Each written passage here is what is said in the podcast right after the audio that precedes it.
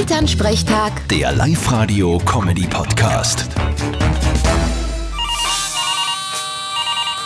Hallo Mama. Grüß dich, Martin. Sag einmal, hast du eine Fahne? Wart. Na, heute nicht.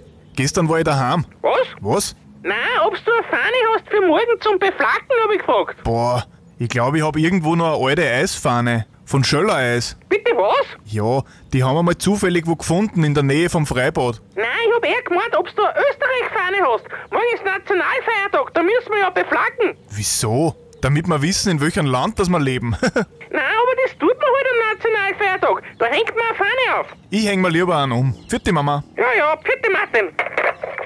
Elternsprechtag. Der Live-Radio-Comedy-Podcast.